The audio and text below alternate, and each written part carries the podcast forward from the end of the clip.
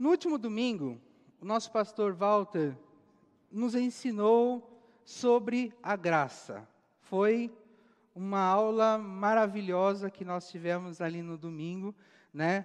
É, sobre esse tema que ele trouxe lá, aquela imagem, e ele nos ensinou que a graça é como se fosse uma cerca, né? Onde o Senhor coloca, nos coloca dentro daquela cerca e aquela cerca serve como limite. Se eu ultrapassar o limite da cerca, eu saio da graça. Mas se eu permanecer dentro daqueles limites, eu permaneço então dentro da graça de Deus. Ele explicou que é possível sair dos limites da graça. Eu posso cair ou eu posso pular a cerca, usando a expressão que ele citou, né? Quando eu busco atender os meus desejos pessoais, quando eu busco atender os meus objetivos, eu acabo saindo, ultrapassando os limites da graça. E, infelizmente, muitos cristãos acabam é, flertando perigosamente com essa possibilidade de pular para fora da graça e pular para dentro novamente da cerca. Acabam tomando gosto desse tipo de prática. E por isso eu entendi que eu precisava falar um pouquinho mais sobre essa questão de como se manter dentro dos limites da graça. Eu sei que o Walter, como ele mesmo anunciou no domingo, ele vai continuar falando sobre o tema. Eu espero que eu não, não atrapalhe o que ele vai falar. Mas eu entendi de compartilhar um pouco mais a respeito. Por isso, o tema de hoje é: seja um vigia, para não sair da graça. E o texto que eu vou tomar como referência é 2 Pedro, capítulo 3, versículo 17, que é um dos versículos que o Walter leu conosco no domingo. Tá? Mas eu quero atentar só apenas um aspecto deste versículo, que diz o seguinte: Mas vocês, meus amigos, já sabem disso. Portanto, tomem cuidado para não serem levados pelos erros de pessoas imorais e para não caírem da sua posição segura. Então, Walter nos explicou no domingo que a posição segura do qual o texto se refere é a graça. Né? Então, se nós eh, formos envolvidos por aqueles que estão fora da graça, nós acabamos saindo da graça. Mas eu quero focar com vocês naquela expressão que eu marquei ali em vermelho no slide que diz assim, ó: tomem cuidado. Em algumas traduções da Bíblia aparecem vigiem. Em outras traduções da Bíblia aparece guardem-se. Mas todas elas trazem a seguinte ideia: que é necessário eu eu ficar numa posição onde eu consiga antecipar os problemas antecipar o erro, antecipar o pecado. Então eu consigo ver com antecedência a chegada de uma situação de vulnerabilidade. É claro que isso está correto, que é realmente isso que nós precisamos fazer. Mas a expressão, né, que Pedro, o apóstolo Pedro usou aí, ele vai muito além do que simplesmente ficar numa posição e antecipar o perigo. Quando nós buscamos entender o que o apóstolo Pedro disse nesse versículo, com uma mentalidade judaica, nós descobrimos que quando o apóstolo Pedro usou a expressão que foi traduzida como tomem cuidado, ele estava se referindo a uma pessoa que no hebraico é chamada de tsufé, ou tsupá. Que normalmente no Velho Testamento, ela é traduzida como atalaia ou vigia. Atalaia ou vigia são aqueles soldados que montam posto em torres ou em guaritas. Só que essas torres e essas guaritas eram anexadas aos castelos e às fortificações. Então, o apóstolo Pedro não está se referindo a esse tipo de soldado. O apóstolo Pedro está se referindo a um outro tipo de vigia. O apóstolo Pedro está se referindo aos vigias que ficavam acampados em lugares altos, no topo de montes e de montanhas.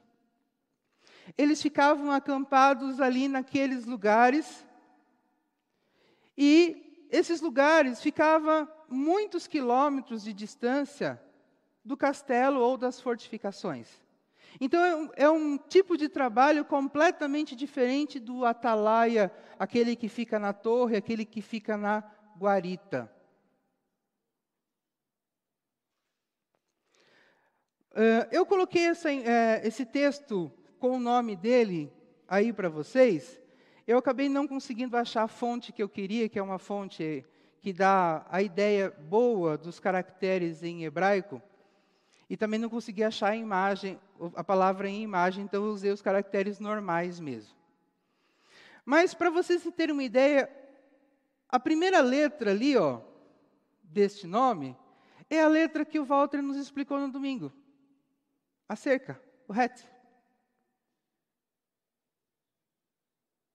Então, o, o, esse vigia era alguém que prestava serviço dentro da cerca, em lugares altos. Eu não vou ficar dando aula de hebraico para vocês como Walter, porque eu não tenho essa desenvoltura. Mas a última letra desta palavra significa cruz.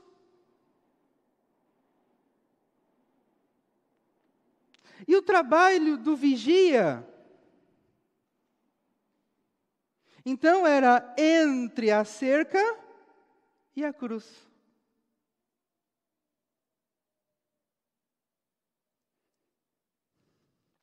E as três letrinhas do meio. A primeira letrinha significa boca, a segunda, olhar para cima, e a terceira, apoio.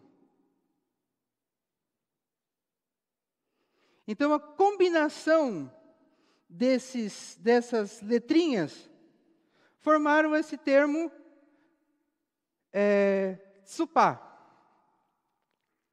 O termo tsupá também era usado no Velho Testamento para descrever a palavra que nós usamos hoje como comunhão.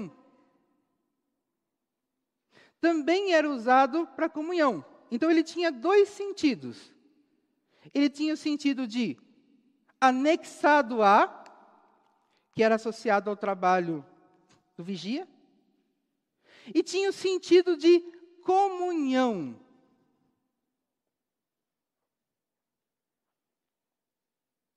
Que no Novo Testamento foi associado à palavra eclésia, que significa igreja. Mas voltando à questão aqui. Então, para vocês terem uma ideia, então, esse era o trabalho deste tipo de vigia. Ele estava trabalhando em lugares elevados, em lugares altos. Então, quando o apóstolo Pedro diz lá para nós tomarmos cuidado, para nós vigiarmos, para nós nos guardarmos,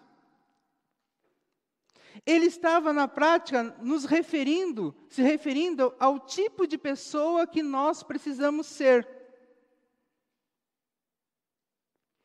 Nós precisamos ser pessoas que servem a Deus nos lugares altos. Ou a partir dos lugares altos.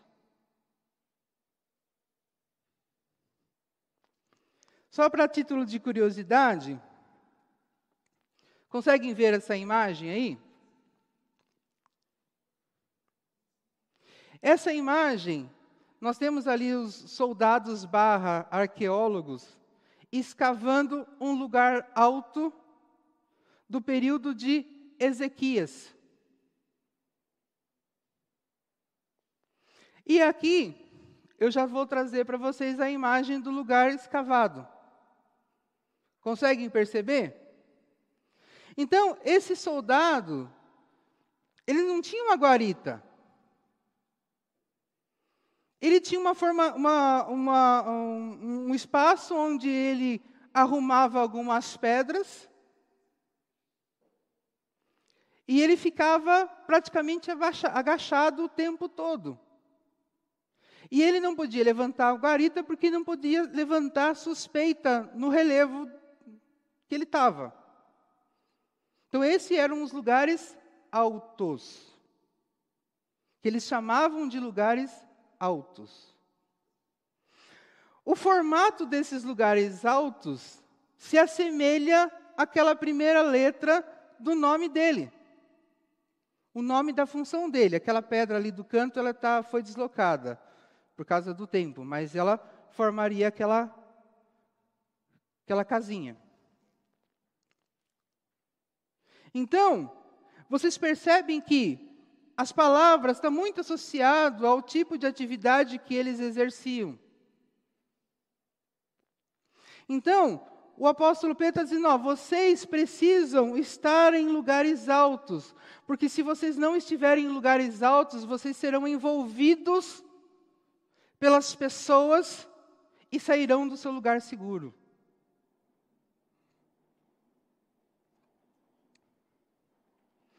Mas não era qualquer tipo de pessoa que era escolhido para servir num lugar alto.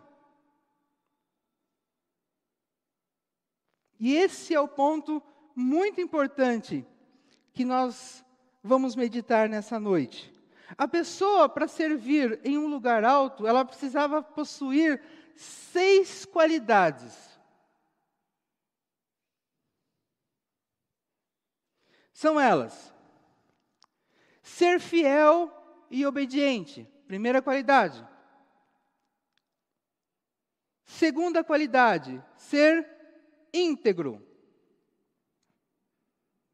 Terceira qualidade, ser apto fisicamente. Quarta qualidade, ser capaz de se manter alerta. Quinta qualidade, ser capaz de enxergar longas distâncias e perceber movimentações. E ser capaz de discernir o que está vendo. Então, muitas vezes a gente tem a ideia de que essas pessoas que serviam o seu exército, o seu país nesses lugares eram qualquer um, e não era era algo muito criterioso, passava por um processo muito criterioso de seleção para essas pessoas estarem nesses lugares. E nós, trazendo para a perspectiva espiritual, passamos por um processo muito criterioso para nos mantermos nos lugares altos. Os pré-requisitos para nós nos mantermos nos lugares altos são exatamente os mesmos pré-requisitos, esses seis aí, que eram exigidos dos soldados para servir nos lugares altos da sua época. O trabalho desses soldados era tão é, importante para, para, para eles na época que esses homens eram associados com o olhar de Deus. Porque eles estavam instalados em lugares altos, então eles viam além dos olhos dos outros homens. Então eles associavam o trabalho desses homens com aquilo que Deus faz conosco. Então, do alto ele consegue ver além do que nós enxergamos.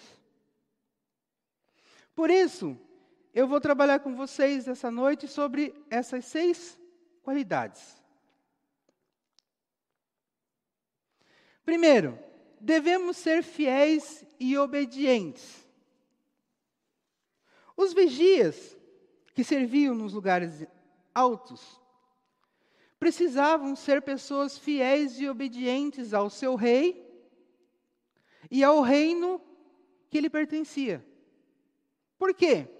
Porque a vida de todo mundo estava na mão dele. Se ele não fizesse o trabalho que ele tinha que fazer, o reino poderia ser invadido e todos poderiam morrer. Então, o rei e o reino confiavam suas vidas a esse indivíduo.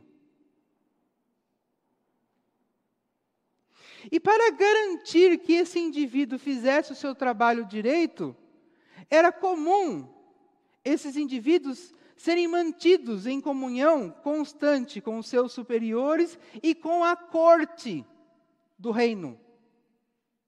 Porque era necessário que ele se sentisse parte. Porque havia o um entendimento que se ele se sentisse parte do reino, ele não trairia o reino e ele faria o trabalho dele corretamente. Trazendo para a nossa aplicação para que eu não traia o reino de Deus, para que eu não traia o rei, que é Deus. Eu preciso me manter em comunhão com Ele para me sentir parte. Então, a fidelidade, a obediência depende da minha intimidade, depende da minha comunhão com o Rei. Depende de eu conseguir me sentir parte da família do Rei.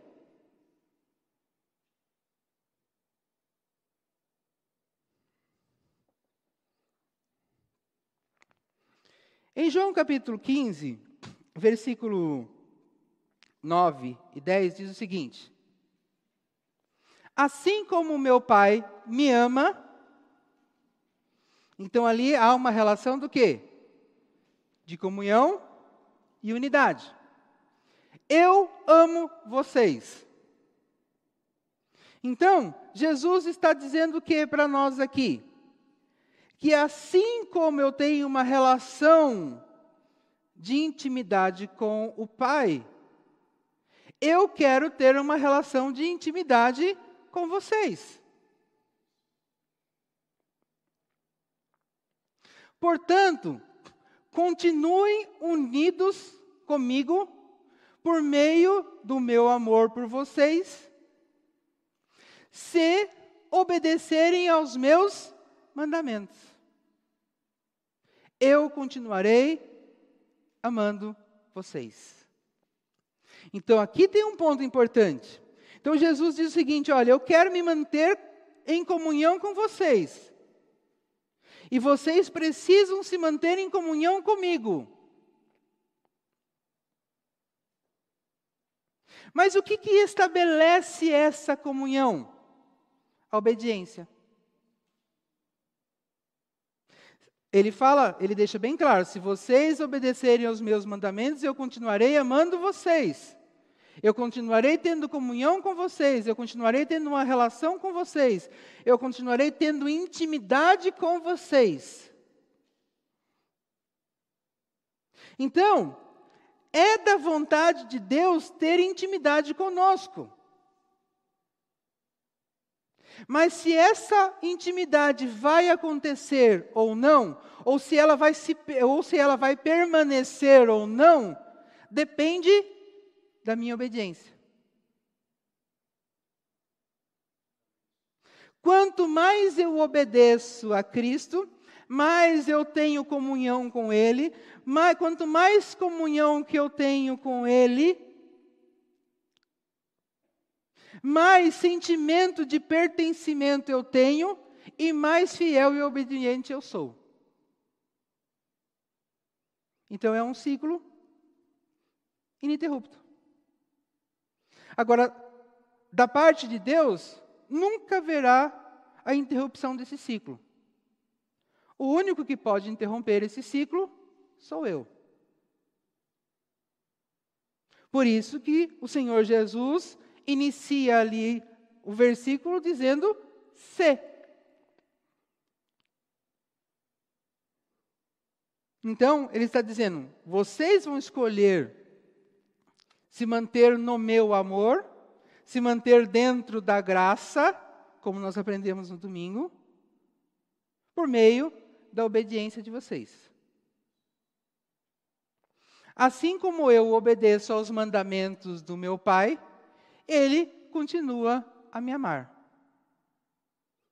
Então ele trouxe para si o modelo. Ele trouxe para si a referência. Não é qualquer tipo de amor que você tem que praticar para com Deus. Não é qualquer tipo de obediência que você tem que praticar para com Deus. É da maneira que eu pratico. É da maneira que eu me relaciono com, os pai, com, meu, com o Pai. É da maneira que eu sirvo o Pai. Então, esse é o ponto. Então, eu preciso escolher permanecer na graça, permanecer no amor, permanecer em unidade com Cristo, por meio da obediência. Mas Deus não considera qualquer coisa como obediência. Deus considera obediência se eu praticar segundo o modelo de Cristo.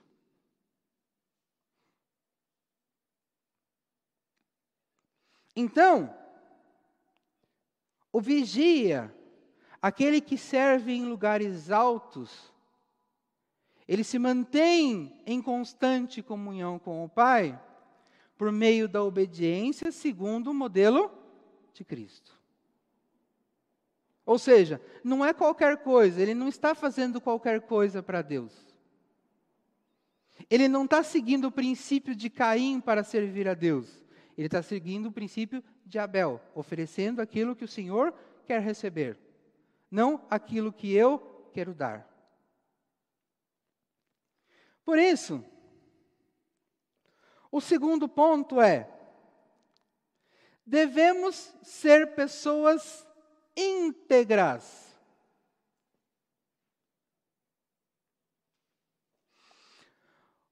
O vigia que servia em lugares altos, ele estava a muitos quilômetros das fortificações. Então, era muito fácil para ele se vender para os inimigos. Ninguém nem, ficava, nem, ninguém nem ficaria sabendo, porque da, da, do castelo, das cidades, não era possível ver o lugar onde ele estava. Então ele, ele, tinha, ele poderia se vender, ele podia se corromper com muita facilidade. Mas, para evitar esse tipo de problema, o processo de seleção era muito rigoroso. Eles escolhiam pessoas que eles sabiam que elas morreriam, mas não se venderiam. E aqui está o ponto de partida para nossa aplicação. A minha integridade espiritual precisa ser tamanha que eu preciso ser capaz de morrer para mim mesmo, para não se vender à falsa religião e ao mundo.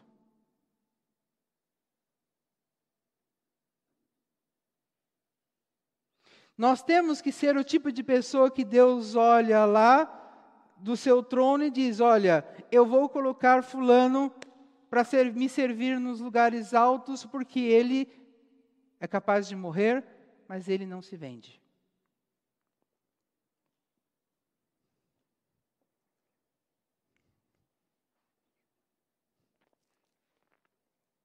Em Mateus capítulo 6, versículo 6, Jesus disse o seguinte: Fiquem alertas, vigiem, ou melhor, sejam vigia. E tomem cuidado com o fermento dos fariseus e dos seduceus. E evidentemente que quando Jesus fala assim, olha, tome cuidado com o fermento, ele não está falando daquela substância química que nós colocamos nos pães e bolos. Ele está falando do ensino religioso falso, oferecido pelos fariseus e saduceus. E o que me faz ser seduzido pelo fermento dos, dos fariseus e dos saduceus? Eu saí da condição de vigia. Por isso que ele fala: fiquem alertas. Se eu deixar a minha posição de vigia, eu sou envolvido pelos ensinamentos falsos. Porque se eu deixei a minha posição de vigia, significa que eu não fiz aquilo que eu falei há pouco, eu não morri. E eu negociei com o inimigo.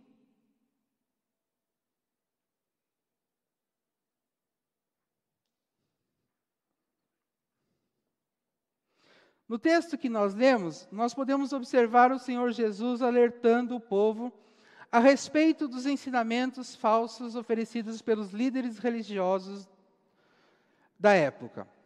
Eles não ensinavam as pessoas a terem um relacionamento com Deus, mas ofereciam mecanismos, por meio dos rituais religiosos, para elas obterem o favor divino, a fim de que eles fossem sempre necessários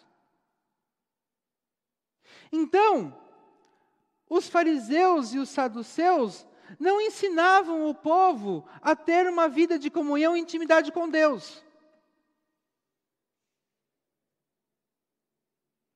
Mas ensinavam o povo a obter de Deus aquilo que eles queriam por meio de rituais religiosos. Por quê? Porque sempre que eles precisassem de alguma coisa, eles voltariam para os rituais religiosos, procurariam eles e eles ganharam dinheiro. Ao fermento. Então, eu não vou ensinar a pessoa a ter amizade com Deus, porque se ela tiver amizade com Deus, ela se resolve com Deus. Eu vou ensinar um método que, que e para se praticar esse método depende de mim.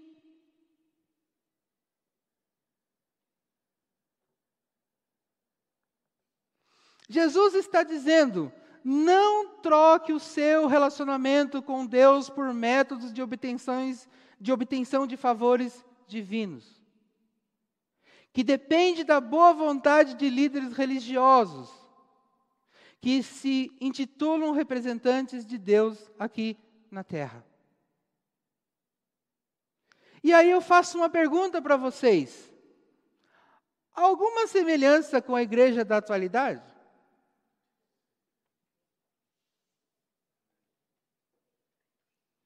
Qualquer semelhança é mera coincidência, como diz o ditado.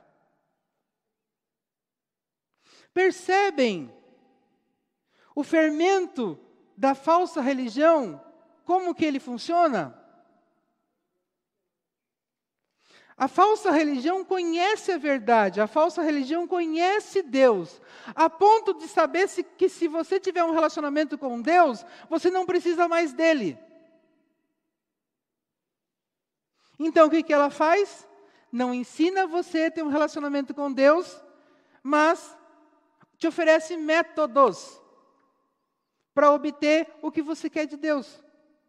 Então ele vende o lencinho, ele vende a água, ele vende a caneta, ele vende uh, uh, o que ele quiser.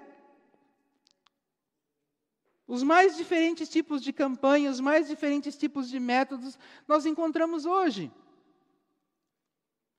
E a pessoa sempre depende do pastor, porque não pode se praticar aquele método sem ele.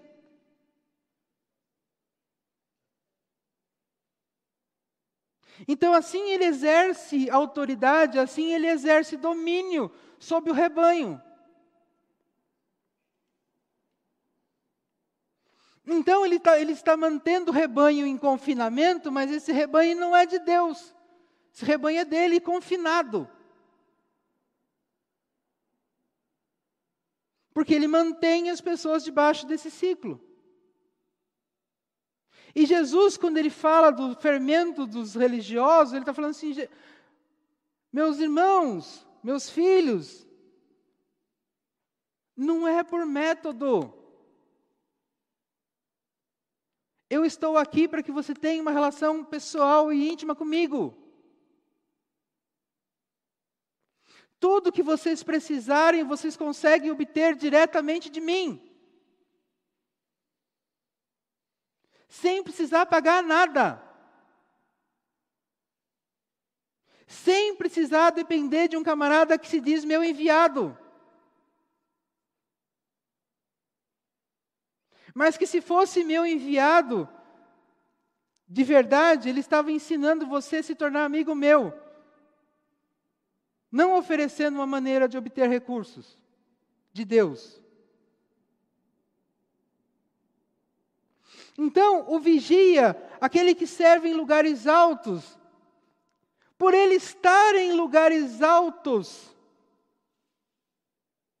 ele não é contagiado por esse tipo de fermento. Ele não é contagiado por esse tipo de sedução, porque ele consegue ver além.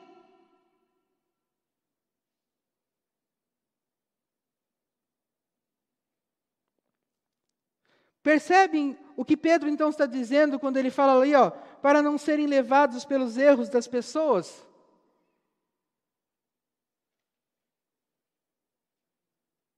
Se você sair da sua posição, você não consegue perceber o engano. O cristão é colocado por Deus num lugar alto, num lugar elevado, e ele tem que se manter lá.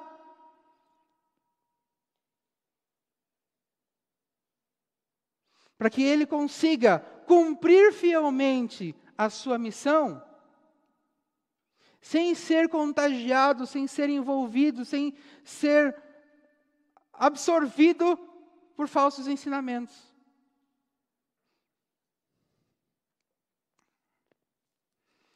Primeiro Pedro capítulo 3, versículo 16 diz o seguinte: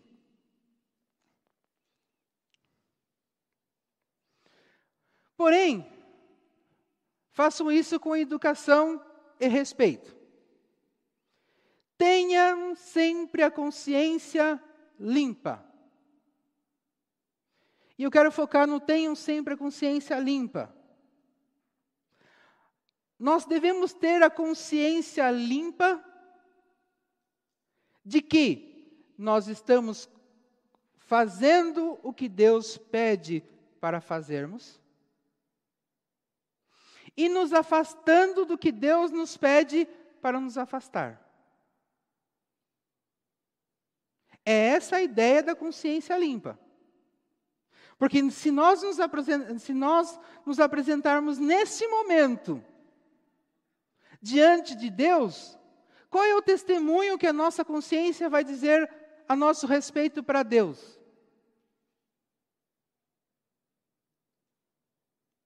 Então, nós precisamos ser íntegros a ponto de que, se nós nos apresentarmos neste momento diante de Deus, a nossa consciência não trará para o julgamento nada que nos desabone.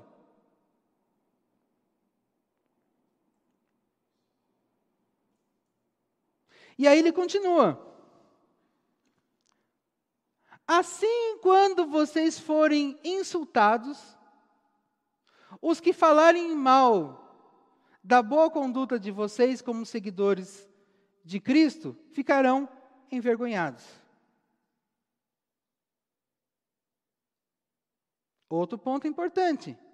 Se nós tivermos consciência limpa diante de Deus, porque nós estamos fazendo o que Ele pede para fazermos, e nos afastando daquilo que Ele pede para nos afastarmos, seremos perseguidos. E Ele não vai impedir.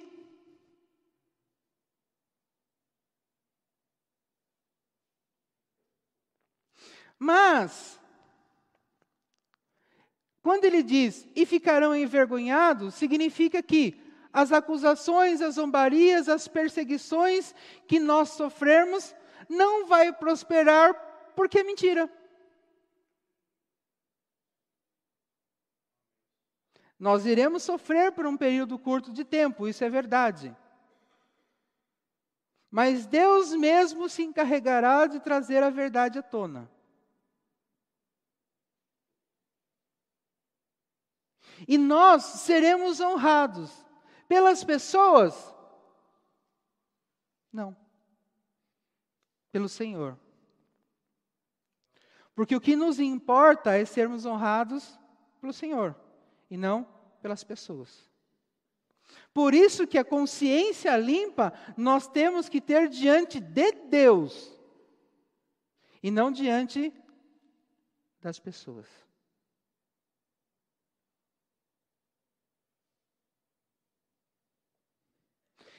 Então, essa é a segunda qualidade que aquele vigia que serve em lugares altos precisava cultivar: integridade. Se nós somos servidores do Senhor em lugares altos, nós precisamos cultivar a mesma qualidade, integridade. Primeiro, primeiro, sermos fiéis e obedientes. A segunda é íntegros.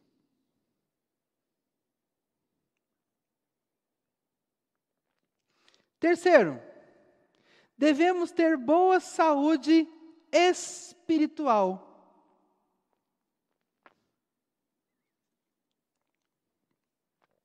Os vigias de lugares altos eles eram pessoas que precisavam ter muito boa saúde física.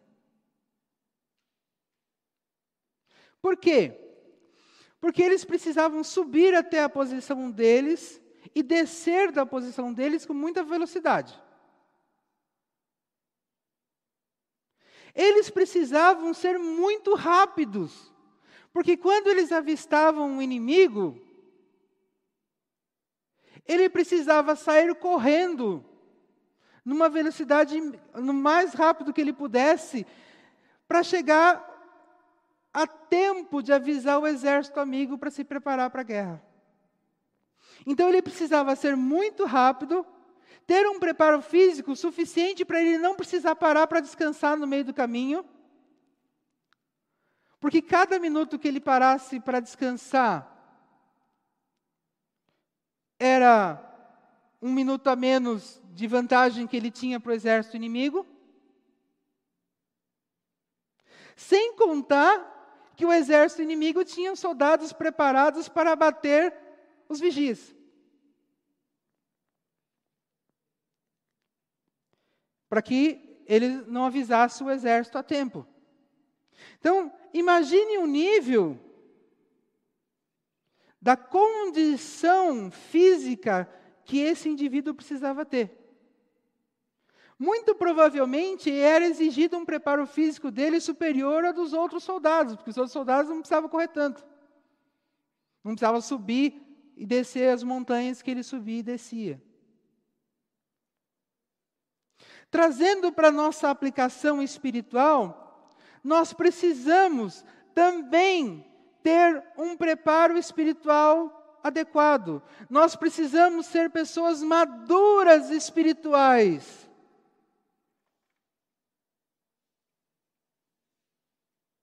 Porque nós precisamos estar preparados para o momento em que o inimigo chegar. E nós devemos ser capazes de cumprir a, a nossa missão sem sermos abatidos. E vou colocar um parênteses: sem descansar. Porque o inimigo não vai sentar para descansar. Então, o nosso descanso não é em, no cumprimento da missão. O nosso descanso é quando a missão terminar. Esses vigias de lugares altos, o esforço físico dele era muito, era tão grande que era muito comum ele chegar até a, a, o exército amigo, dar notícia e desmaiar ou morrer. Mas ele cumpriu a missão primeiro. O nível de exaustão, o nível de fadiga que ele tinha, e o nível, e o nível de urgência que ele tinha para cumprir a missão era tremenda.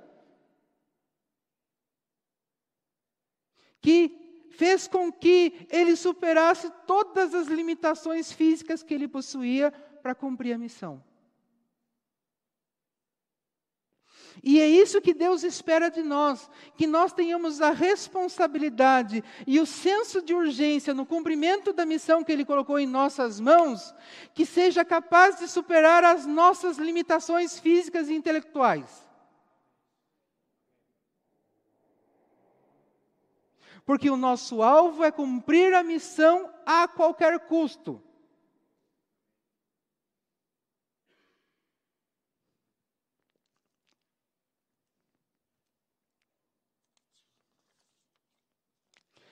Em 1 Timóteo capítulo 4, versículo 6 a 8, diz o seguinte: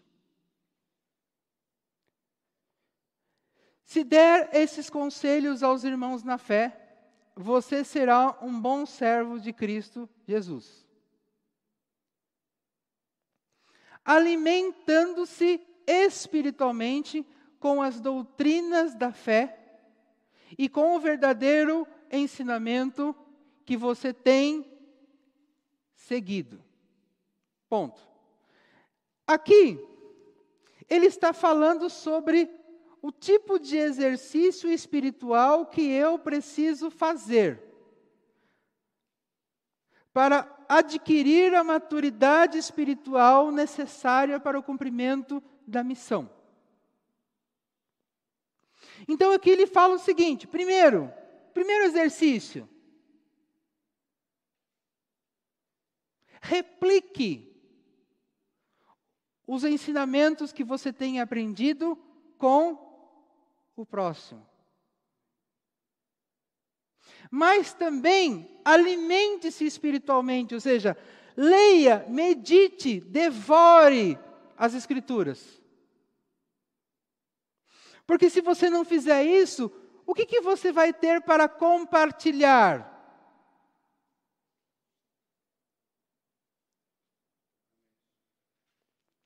Mas não tenha nada a ver com as lendas pagãs e tolas. Hum, agora é o ponto, hein? O que são lendas pagãs e tolas aqui para Paulo? Quando ele está dando instrução ao seu filho na fé, Timóteo.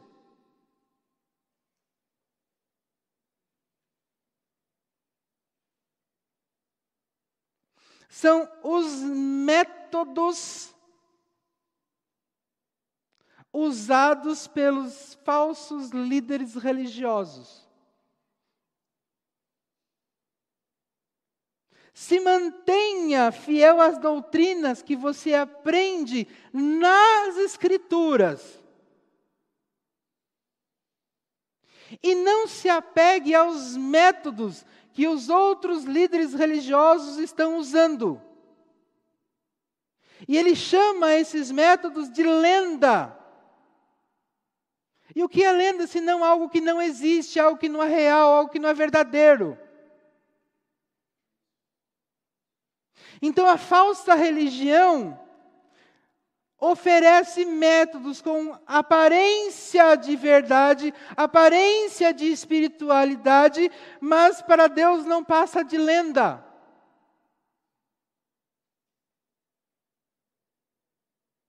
Paulo está dizendo, Timóteo, você não precisa de nada, você só precisa das, das doutrinas que você aprendeu de mim e das Escrituras. Deus está falando para nós nessa noite que nós não precisamos de métodos, nós precisamos da sã doutrina que aprendemos na palavra de Deus apenas. Isso é o suficiente para cumprirmos a missão que temos recebido. E isso é o exercício espiritual que precisamos pra, pra, praticar todos os dias, meditar nas Escrituras a fim de conhecermos as suas sãs doutrinas. Para progredir na vida cristã, faça sempre exercícios espirituais, que é a meditação na palavra de Deus, que é compartilhar a palavra, aquilo que foi aprendido com as pessoas e por aí vai pois os exercícios físicos têm alguma utilidade. Mas o exercício espiritual tem valor para tudo, porque o seu resultado é a vida. Tanto agora, nesta terra, como no futuro. Então, nós precisamos ser maduros espirituais o suficiente para sermos úteis nas mãos de Deus para produzir vida. Ou seja, para transmitir Cristo a todos à nossa volta. A fim de que nós vivamos em Cristo aqui e no futuro. Então, o vigia que servia em lugares altos era preparado fisicamente para a missão. Nós, cristãos que servimos a Deus em lugares altos, precisamos ser preparados espiritualmente para a missão. E como nós aprendemos aqui, esse preparo, esse crescimento, essa maturidade não é algo que vem assim por acaso. Eu fico parado esperando acontecer. Não, eu tenho que me exercitar. Eu tenho que ler a palavra de Deus, eu tenho que orar sobre a palavra de Deus, eu tenho que meditar na palavra de Deus, mas eu também preciso compartilhar as experiências que eu tenho tido com Deus com o próximo. O conjunto, esse conjunto de ações, são os exercícios espirituais que eu preciso praticar diariamente, a fim de ter a maturidade espiritual suficiente para cumprir a missão. E como eu disse há pouco, não espere descansar, porque enquanto tiver missão, não vai ter descanso. Então, a primeira qualidade do vigia de lugares altos é fé e obediência, fidelidade e obediência. A segunda é integridade. A terceira é boa saúde espiritual.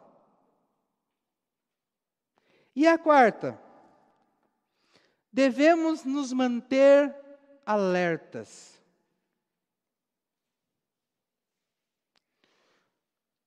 Para o vigia que servia em lugares altos, um cochilinho que ele resolvesse tirar era uma questão de vida ou morte. Porque enquanto ele cochilava, o exército inimigo poderia avançar num nível que não seria mais possível ele avisar os seus companheiros. E aí, fatalmente, ele e os seus companheiros seriam abatidos. Então, essas pessoas que serviam nesses lugares altos, eles recebiam um treinamento, eles recebiam um preparo, que eles tinham capacidade para se manter alerta o tempo que fosse necessário até que seu turno encerrasse.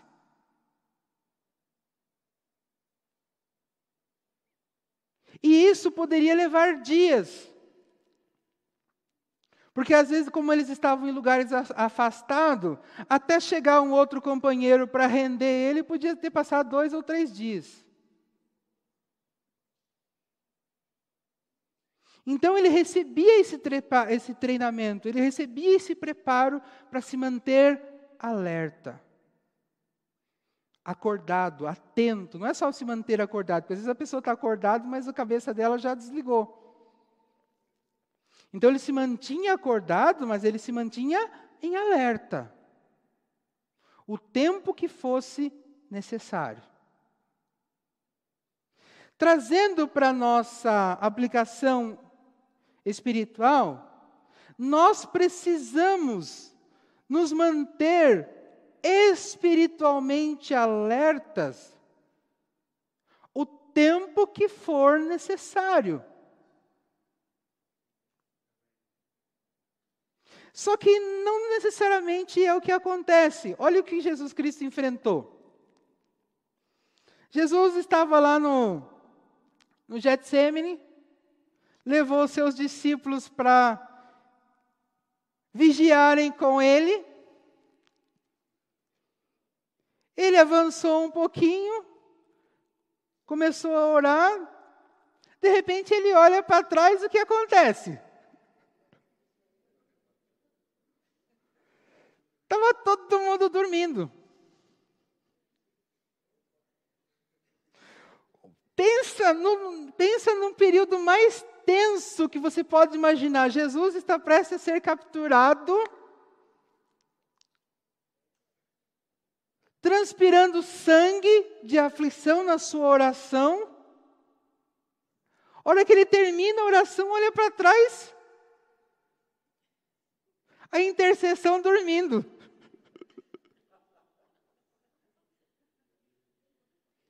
E aí,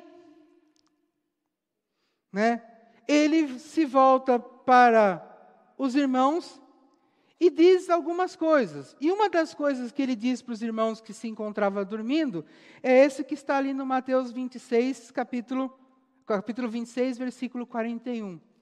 Que ele diz o seguinte: Vigiem e orem, para que não sejam tentados. É fácil querer resistir à tentação. O difícil mesmo é conseguir. Então, quando ele fala vigiem, vocês já entenderam a ideia do vigiem. É, seja um vigia, seja alguém que serve num lugar alto. A oração é a ação, o resultado do trabalho do vigia.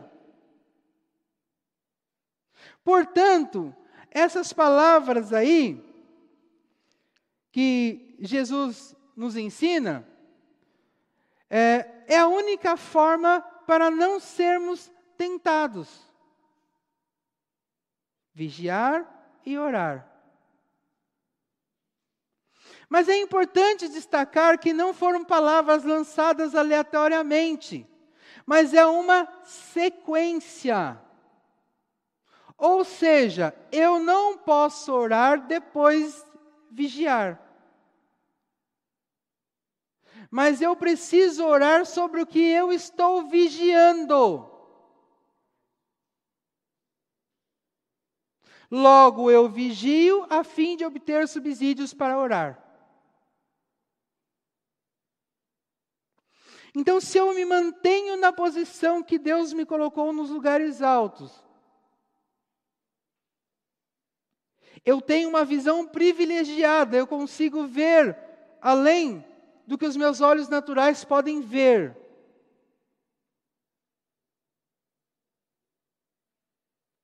E a partir desta, desta visão,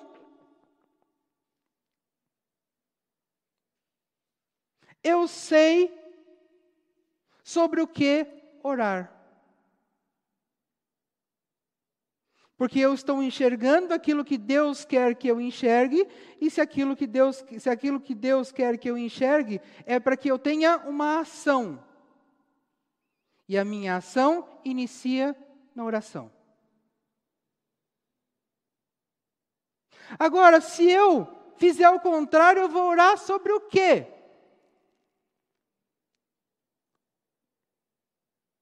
Por isso que as orações, na maioria das vezes, são bobagens. A pessoa não sabe por que orar porque ela não consegue enxergar o que Deus está querendo mostrar para ela, porque ela saiu da posição.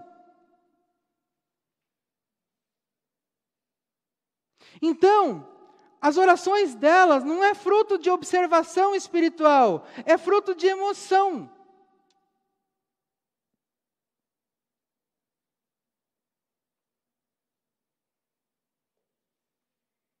E aí, aquele vigia que está correndo para avisar o exército, mas não sai do lugar.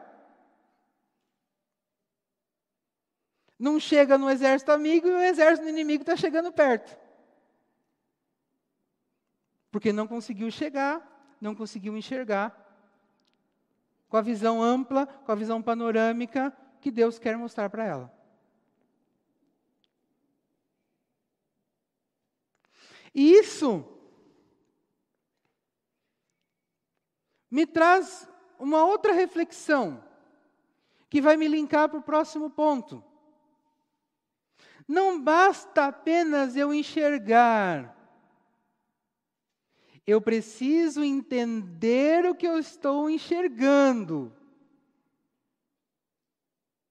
Porque se eu enxergo, mas eu não entendo, eu oro bobagem também. E por isso, o quinto ponto, a quinta qualidade do vigia que serve, né? Ah, não, antes disso, né? Uh, no versículo, no, na parte final do versículo, ele fala assim: ó, difícil mesmo é conseguir resistir à tentação. Então, Jesus também nos ensina que resistir à tentação não é uma questão de força de vontade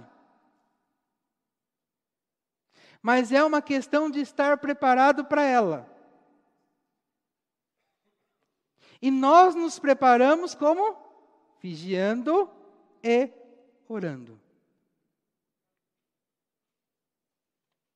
Então não é uma questão de você falar assim, ah, eu sou forte, eu sou crente, pode vir o diabo que eu mato no peito. Não. Não é isso que Jesus ensinou no versículo que nós lemos. Eu posso até ter vontade de, mas a minha vontade é ineficaz. O que é eficaz é o meu comportamento de sentinela, meu comportamento de vigia. Então, como eu estava dizendo, então não basta apenas eu enxergar o que Deus quer que eu enxergue. Eu preciso entender. Então, por isso que o quinto ponto é: devemos aprender os sinais, a identificar os sinais. Devemos aprender a identificar os sinais. Os vigias que serviam nos lugares altos, ele tinha tanto conhecimento da área que ele observava, que ele conseguia perceber qualquer modificação, qualquer mudança na vegetação ou nas rochas. E mesmo que ele não visse nada em ninguém, ele sabia que existia ou um animal de grande porte ali, ou alguma pessoa. mesmo que ele não visse o animal ou a pessoa. Mas pela mudança nas rochas, ou pela mudança na vegetação, ele conseguia saber que tinha alguma coisa errada ali. Porque ele estava o tempo todo observando a mesma imagem. E algo que desfocou daquela imagem, ele, opa, tem algo ali. Então, trazendo para a nossa aplicação, nós precisamos estar tão acostumados com a vontade de Deus para as nossas vidas, que seremos capazes de, de, de identificar o mínimo que seja de alteração disso.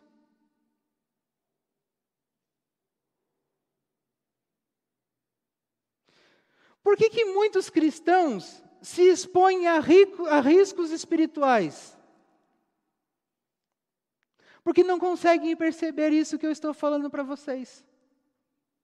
Eles até conhecem a vontade de Deus, mas não conseguem perceber que certas coisas colocam em risco a vontade de Deus na minha vida, na vida dele.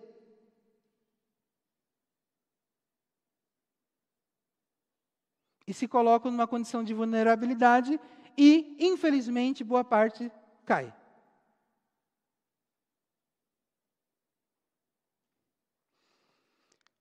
Observe o que o Senhor Jesus certa vez falou para líderes religiosos. Em Lucas capítulo 12, versículo 54 ao 56. Jesus disse também ao povo: Quando vocês veem uma nuvem subindo no oeste, dizem logo: vai chover. E de fato chove. E quando vocês sentem o vento sul soprando, dizem: vai fazer calor. E faz mesmo. Então o Senhor Jesus está dizendo o seguinte: olha, vocês conseguem identificar os sinais da natureza. E aí ele continua: hipócritas, falsos, fingidos. Vocês sabem explicar os sinais da terra e do céu, então, por que não sabem explicar o que querem, o que querem dizer os sinais desta época?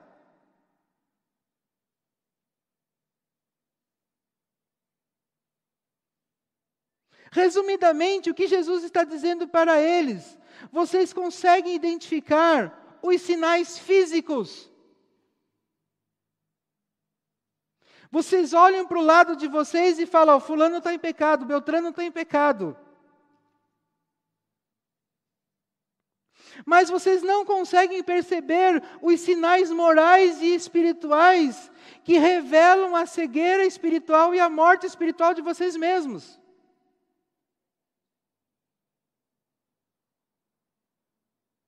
Por quê? Porque a condição de vigia que eles estão, eles não estão vigiando para se proteger, como nós estamos falando a partir desde o começo. Eles estão vigiando para mandar os outros para o inferno.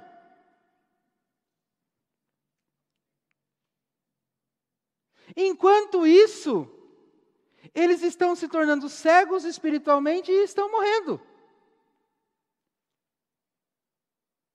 Por isso que Jesus está dizendo: ó, vocês são hipócritas, vocês são fingidos, vocês têm uma aparência de espiritual, vocês têm uma aparência de salvo, mas vocês não percebem, não conseguem perceber quem está diante de vocês.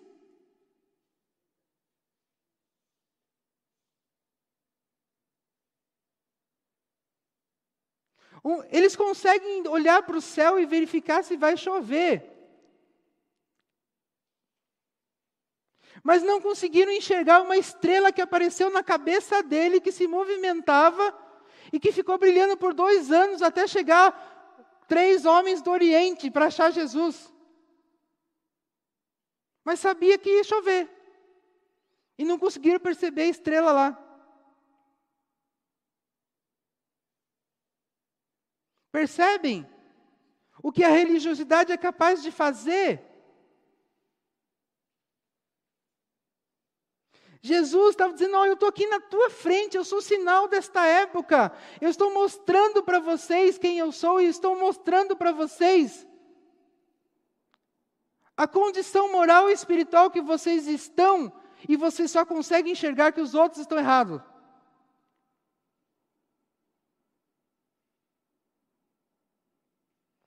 Antes de nós olharmos para os outros, nós precisamos olhar para nós mesmos. Antes de nós querermos que as outras pessoas sejam alguém, nós precisamos ser quem Deus quer que sejamos. Jesus, em determinado momento, diz assim: por que, que vocês estão olhando para o cisco nos olhos dos outros e as traves dos seus? Tire primeiro as suas e depois ajude os outros. Como eu quero conduzir as pessoas para um lugar onde eu não estou, mas acho que estou? Eu quero conduzir as pessoas para o céu porque eu acho que eu estou lá, mas eu não estou. Era a condição desses homens aqui que Jesus disse. Então não basta apenas enxergar, eu preciso entender o que eu estou enxergando. Esses homens viam os sinais, mas não conseguiam entender os sinais. Porque o orgulho espiritual, a soberba espiritual, a religiosidade era tremenda. Que eles se colocavam numa condição acima. Eles subiram para os lugares altos, não foi Deus que colocou eles nos lugares altos. Quando Deus nos coloca para os lugares, nos lugares altos, nós enxergamos aquilo que Deus quer que enxerguemos. Mas quando nós nos elevamos aos lugares altos, a única coisa que nós enxergamos é o nosso próprio umbigo.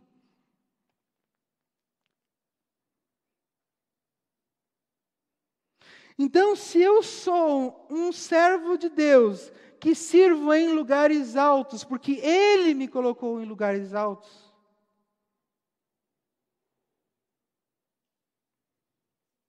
Eu preciso olhar com os olhos dele. Eu preciso enxergar o que, eles, o que, é, o que Deus está enxergando. Porque eu preciso entender o que Deus está vendo.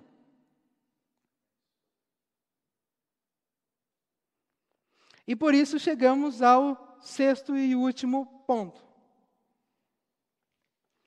Devemos aprender a discernir o que estamos vendo.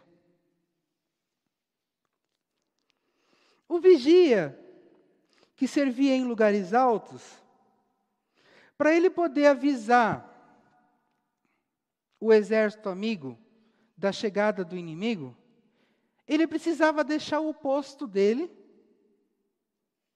e correr muito, como eu já disse para vocês.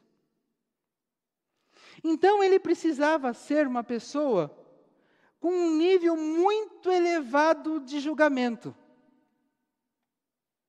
Porque ele precisava compreender o que ele estava enxergando e decidir qual é a ação que ele, deveria, que ele deveria tomar a partir dali.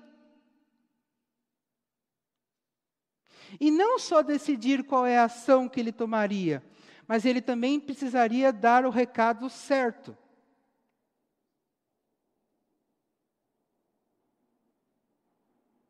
Porque na posição que ele estava, ele via tudo. Ele podia estar vendo um exército inimigo vindo, de fato. Mas poderia estar vindo, ele poderia estar vendo uma comitiva de uma nação amiga vindo.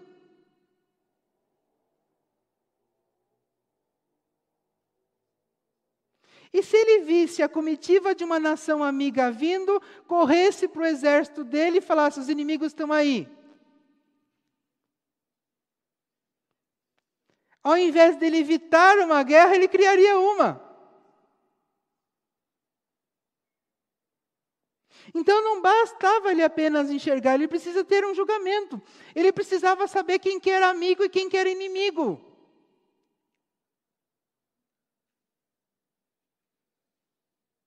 E ele precisava saber o momento exato de tomar a decisão de dar notícia. Porque se ele demorasse e fosse o inimigo, não seria tempo, não daria tempo suficiente do exército se preparar para a guerra. Então, esse nível de capacidade de julgamento nós precisamos ter. Nós precisamos aprender a olhar para as coisas que estão diante de nossos olhos, que Deus está mostrando, e discernirmos qual é a origem daquilo que eu estou vendo. Se aquilo vem de Deus, se aquilo vem do homem, ou se aquilo vem de Satanás. E a minha decisão e o meu posicionamento precisa ter ser com base nessa constatação.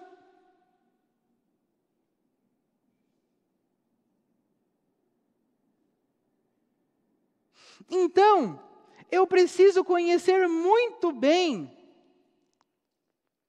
a vontade de Deus, para eu conseguir avaliar se aquilo que eu estou enxergando vem de Deus ou não. Aquilo que eu estou querendo fazer, ou aquilo que eu estou fazendo, ou aquilo que alguém está fazendo, vem de Deus ou não. Mas se eu não conheço a vontade de Deus, se eu não tenho intimidade com Deus, se eu não consigo enxergar com os olhos de Deus, como que eu vou fazer esse julgamento?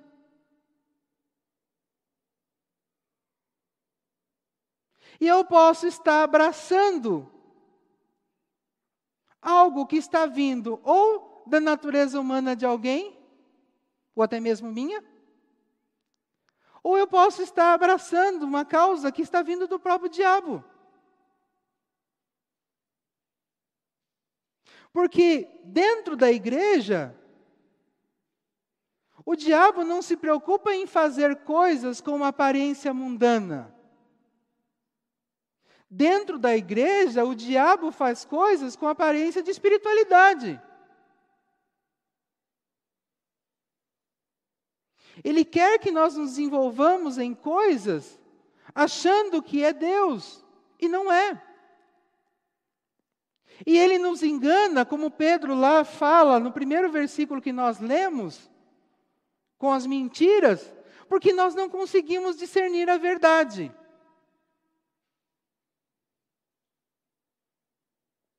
Numa passagem paralela àquela de Lucas, que de, de Mateus, que nós é, desculpa, de Lucas que nós lemos, lá em Mateus capítulo 16, versículo 2 e 3, Jesus diz o seguinte: De tardinha, vocês dizem, vamos ter bom tempo, porque o céu está vermelho. Aqui em São Paulo não dá para ver o céu vermelho, né? É só marrom mesmo, cinza. E de manhã cedo dizem, vai chover, porque o céu está vermelho escuro olhando o céu, vocês sabem como vai ser o tempo. E como é que não sabem explicar o que quer dizer os sinais desta época? É uma, é uma passagem paralela, né, àquela outra que eu já tinha lido. Jesus está dizendo para esses homens o seguinte: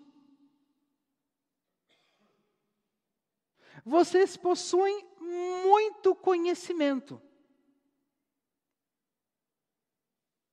E vocês possuem também muita capacidade de enxergar os sinais. Mas por quê? Com todo esse conhecimento e toda essa capacidade de enxergar os sinais, vocês não conseguem explicar.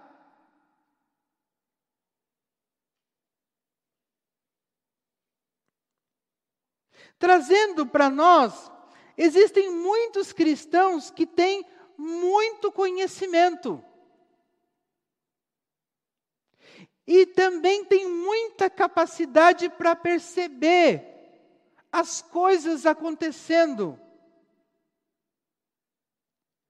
Mas não conseguem relacionar o conhecimento que eles possuem com o que eles estão vendo. E por isso dá errado.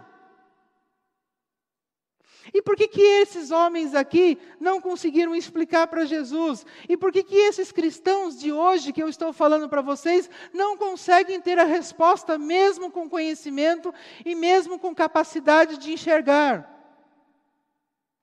Porque a capacidade de explicação do que estamos observando, relacionado com o que conhecemos, vem por meio da comunhão e intimidade com Deus. Eu tenho a percepção, eu tenho o conhecimento, mas o que dá sabedoria para eu juntar as duas coisas é Deus.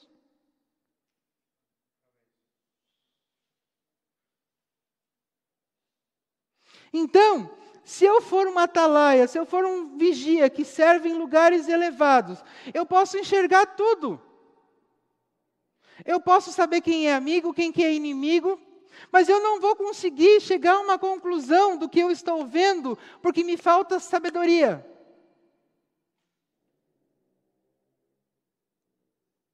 E a sabedoria vem da comunhão com Deus.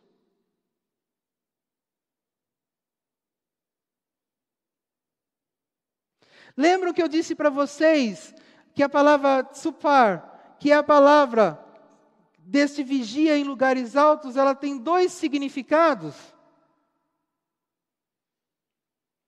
Aquele que está anexado e comunhão. Ou aquele que está anexado na comunhão.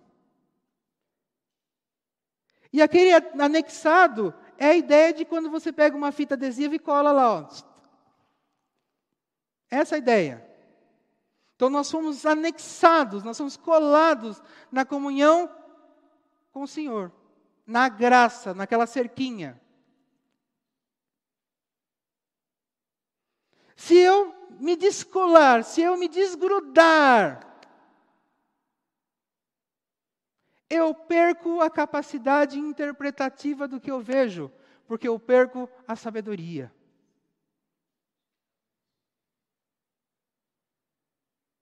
Aí está. Essas são as seis qualidades necessárias que eu preciso ter como um vigia, como alguém que serve em lugares altos.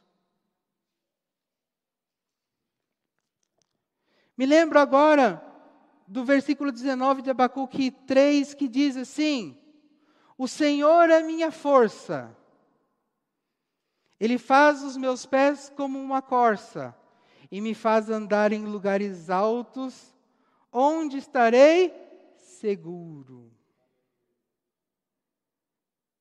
Olha lá. Então é o Senhor que me fortalece, que me dá força, que me dá capacidade para eu estar num lugar acima das perseguições, das tribulações, das aflições, no lugar seguro.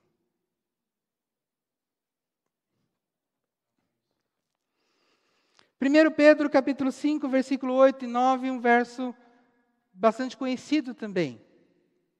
Estejam alertas e fiquem vigiando. Ou seja, fiquem na posição de vigia, se mantenha na posição de vigia. Porque o inimigo de vocês, o diabo, anda por aí como um leão que ruge. O cara que está lá em lugares altos, ele não vê só o exército inimigo. Ele também vê o leão, ele também vê o urso. E ele também precisa decidir o que ele vai fazer, porque atrás dele tem o rebanho da nação que ele está protegendo. Procurando alguém para devorar.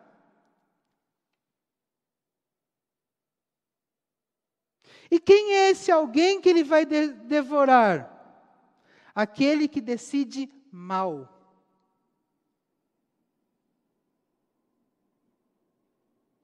Se você espiritualmente decidir mal, o diabo te pega. E aí nós já falamos aqui o que seria o decidir mal e como não decidir mal. Fiquem firmes na fé, na fidelidade e enfrentem o diabo, porque vocês sabem que o mundo inteiro, os seus irmãos na fé, estão passando pelos mesmos sofrimentos que você. Vale lembrar que esse enfrente o diabo não é você atacá-lo, mas é você se manter na posição e resisti-lo. Porque não, é, não, sou, não, é, não sou apenas eu que estou sendo atacado, não é apenas você que está sendo atacado, todos os nossos irmãos em Cristo no mundo todo estão sendo atacados pelo diabo. E infelizmente nós temos visto muitos sucumbirem, porque saem da posição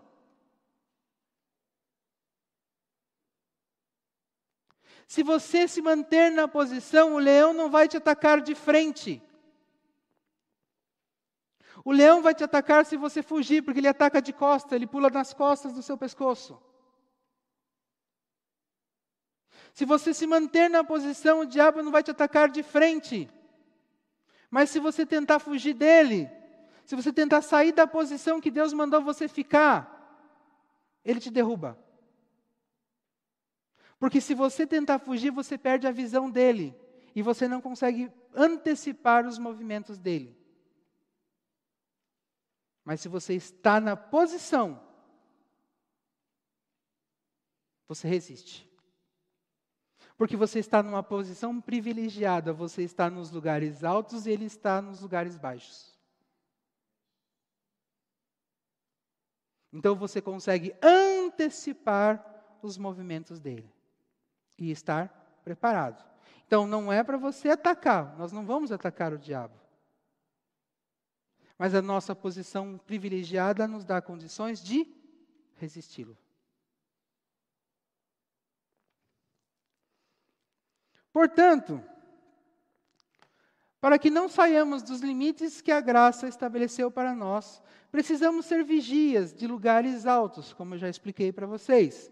Ou seja, precisamos ser pessoas fiéis e obedientes a Deus, sermos moral e espiritualmente íntegros, sermos maduros espiritualmente e nunca relaxarmos, como também aprendermos a identificar e discernir os sinais morais e espirituais à nossa volta. E que Deus nos abençoe.